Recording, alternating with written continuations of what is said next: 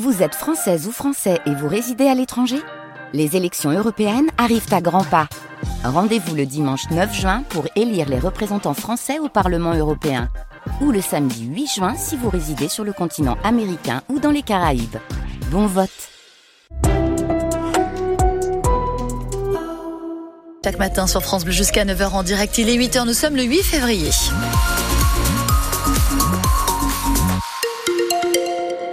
Avec des difficultés sur la 10 ce matin, Janelle Bernard. C'est compliqué sur la 10 encore une fois. Ce matin, circulation bien chargée. Alors c'est le cas depuis quelques jours maintenant, mais en effet, vous rencontrez les 10 km de circulation en accordéon ce matin dans le sens Paris vers Bordeaux. Circulation chargée. Si vous avez des précisions, bien sûr, vous nous appelez, vous passez par le 05 56 19 10 10. Et puis on remercie encore une fois Jenny qui nous a passé un petit coup de fil tout à l'heure. Il y a une petite demi-heure pour nous signaler un accident entre trois véhicules sur les boulevards des Frères Moga, direction Bordeaux, avec des bouchons dans le secteur, si vous pouvez éviter justement eh bien le coin, n'hésitez pas à le faire pour éviter de voilà d'encombrer davantage euh, tous ces, boulevards, ce boulevard Alfred Moga. Pour la météo, on est toujours dans le gris aujourd'hui, avec voire même un petit peu de pluie, Marie. Oui, des nuages bien présents. En effet, ce matin, cet après-midi, le soleil fait de timides apparitions, mais effectivement, des averses sont possibles autour de l'estuaire de la Gironde et sur le Libournais. Le vent souffle en rafale jusqu'à 85 km heure sur le littoral.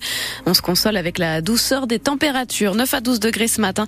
Les maximales atteindront 15 degrés à Talence et Saint-Émilion, 16 à l'Esparmédoc et Langon, 17 à Andernos. Trois maisons d'accueil d'enfants et adolescents en difficulté condamnées à fermer en Gironde. Condamnées par une décision du Conseil départemental de la Gironde. C'est une information France Bleu Gironde. Le département a désigné un administrateur provisoire pour l'entreprise privée Tandem Educadis. Elle gère trois centres dans le département à Villeneuve-d'Ornon, Libourne et Sablon. Ils fermeront dans six mois lorsque tous les enfants auront été replacés en cause non pas de la maltraitance mais des motifs administratifs. Les éducateurs parlent de maltraitance administrative. Ils ont lancé une pétition en ligne pour continuer avec ces gamins-là.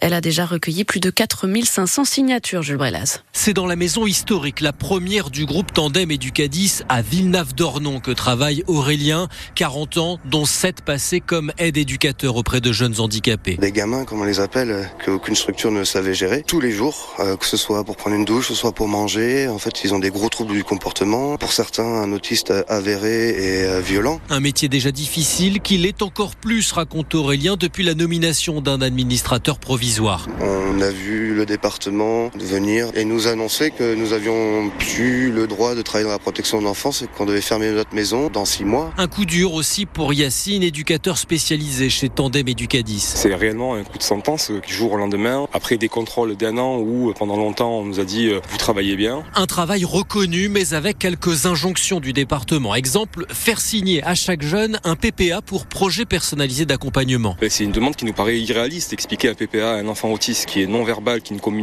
pas et euh, obtenir de lui sa signature, ça nous paraît totalement lunaire. C'est aberrant et puis en plus on sait que ce sont des raisons qui sont pas euh, valables au fond en fait. Quelles seraient alors les vraies raisons de cette reprise en main par la collectivité? Question qu'adresse directement ces éducateurs au président du conseil départemental de la Gironde. Le conseil départemental qui n'a pas répondu à nos demandes d'interview. Les dirigeants de Tandem Educadis ont déposé un recours devant le tribunal administratif pour faire annuler la désignation d'un administrateur, décision qu'ils jugent disproportionnée. Toute l'affaire est sur francebleu.fr. Un corps repêché hier dans les bassins à flot à Bordeaux. Selon le parquet de Bordeaux, un certain nombre d'éléments donnent à penser qu'il s'agit de celui de Basile Affray. Cet étudiant breton de 21 ans disparu depuis le 13 janvier dernier et une soirée passée à l'Aïbout. Une autopsie doit être pratiquée pour le confirmer. Emmanuel Macron en visite à Bordeaux demain. Le chef de l'État assistera en début d'après-midi à la prestation de serment de la nouvelle promotion de l'École nationale de la magistrature. Elle accueille un nombre record d'élèves, 459 futurs magistrats. La cérémonie aura lieu au Palais des Congrès de Bordeaux-Lac. Visite dans la foulée du remaniement du gouvernement ou pas la finalisation de l'équipe de Gabriel Attal, sans cesse annoncée puis retardée. En tout cas, ce qui est sûr, c'est que François Bayrou n'en fera pas partie. L'hypothèse de la présence du maire de Pau, relancée en début de semaine après sa relaxe dans l'affaire des assistants parlementaires du Modem, mais il renonce, faute, dit-il, d'accord profond sur la politique à suivre.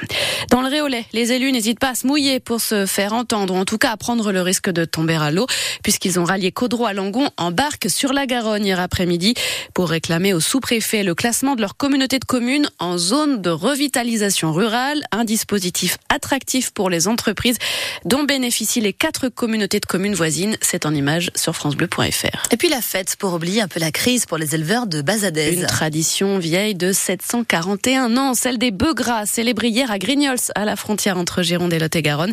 À l'honneur évidemment la Bazadez, cette race bovine locale élevée aujourd'hui par 142 producteurs en Gironde et dans les départements limitrophes. Tous misent sur les circuits courts et la réputation de cette viande de qualité pour s'en sortir, Stéphanie Skock. Mais les professionnels présents hier avaient un peu de mal à garder le sourire.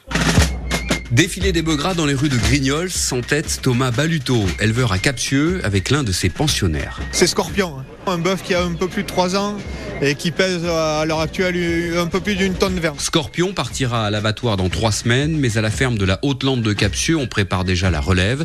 Cet élevage se porte bien, mais c'est un peu l'exception qui confirme la règle. Il y a des éleveurs qui disparaissent, euh, il y a des éleveurs qui diminuent les troupeaux aussi pour diminuer leurs coûts, leurs charges. Euh, ça c'est évident.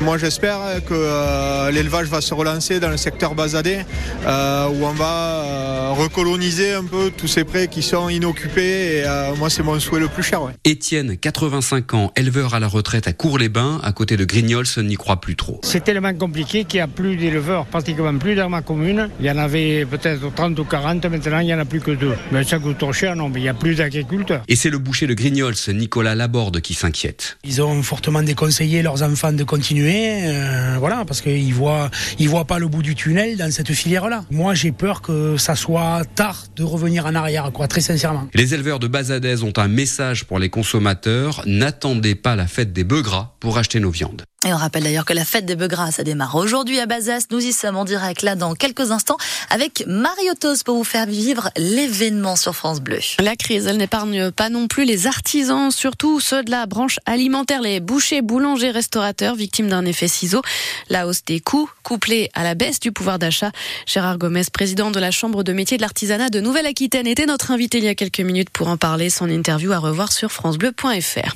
Un secteur semble en revanche tirer un peu son épingle du jeu, celui du tourisme. 7 millions de nuitées enregistrées dans les hôtels, auberges de jeunesse, Airbnb et camping de Bordeaux Métropole en 2023. C'est 8% de plus qu'en 2022. Les étrangers représentent la moitié des visiteurs espagnols en tête. 2024 a déjà un mauvais cru pour le climat. 2024 commence en effet comme l'année 2023 s'est achevée avec des températures records partout dans le monde. C'est ce qui ressort du bilan du mois de janvier publié par l'Observatoire européen Copernicus, Guillaume Fariol. Record mensuel battu pour le huitième mois consécutif. Jamais de telles températures n'ont été mesurées en janvier. La moyenne mondiale dépasse le précédent record de 2020 avec une température presque 1,7 degré au-dessus de celle de l'ère pré-industriel. L'objectif du degré et demi de réchauffement fixé par l'accord de Paris est donc dépassé comme depuis un an maintenant. Copernicus relève un climat plus sec que la moyenne en particulier en Espagne, au Maghreb, dans le sud du Royaume-Uni, en Scandinavie, mais aussi corne de l'Afrique, Asie centrale ou péninsule arabique. L'observatoire alerte également sur des températures jamais mesurées en janvier à la surface des océans et même des records absolus battus depuis le 31 janvier, au-dessus des sommets déjà atteints en août dernier. Pourtant, le phénomène El Niño, synonyme de réchauffement supplémentaire, a commencé à faiblir dans le Pacifique. Et Copernicus rappelle que seule une réduction rapide des émissions de gaz à effet de serre peut arrêter l'augmentation des températures mondiales. Un mot de rugby, c'est ce midi que Fabien Galtier dévoilera la composition du 15 de France pour le deuxième match des Bleus dans le tournoi des Six Nations. Samedi à Murrayfield face à l'Écosse. Probablement avec Louis Bielbière et Maxime Lucu et Mathieu Jalibert dans le 15 de départ, mais sans Nicolas Deporter, le, trois jeune, le jeune trois quarts centre pardon, de l'UBB a été libéré hier.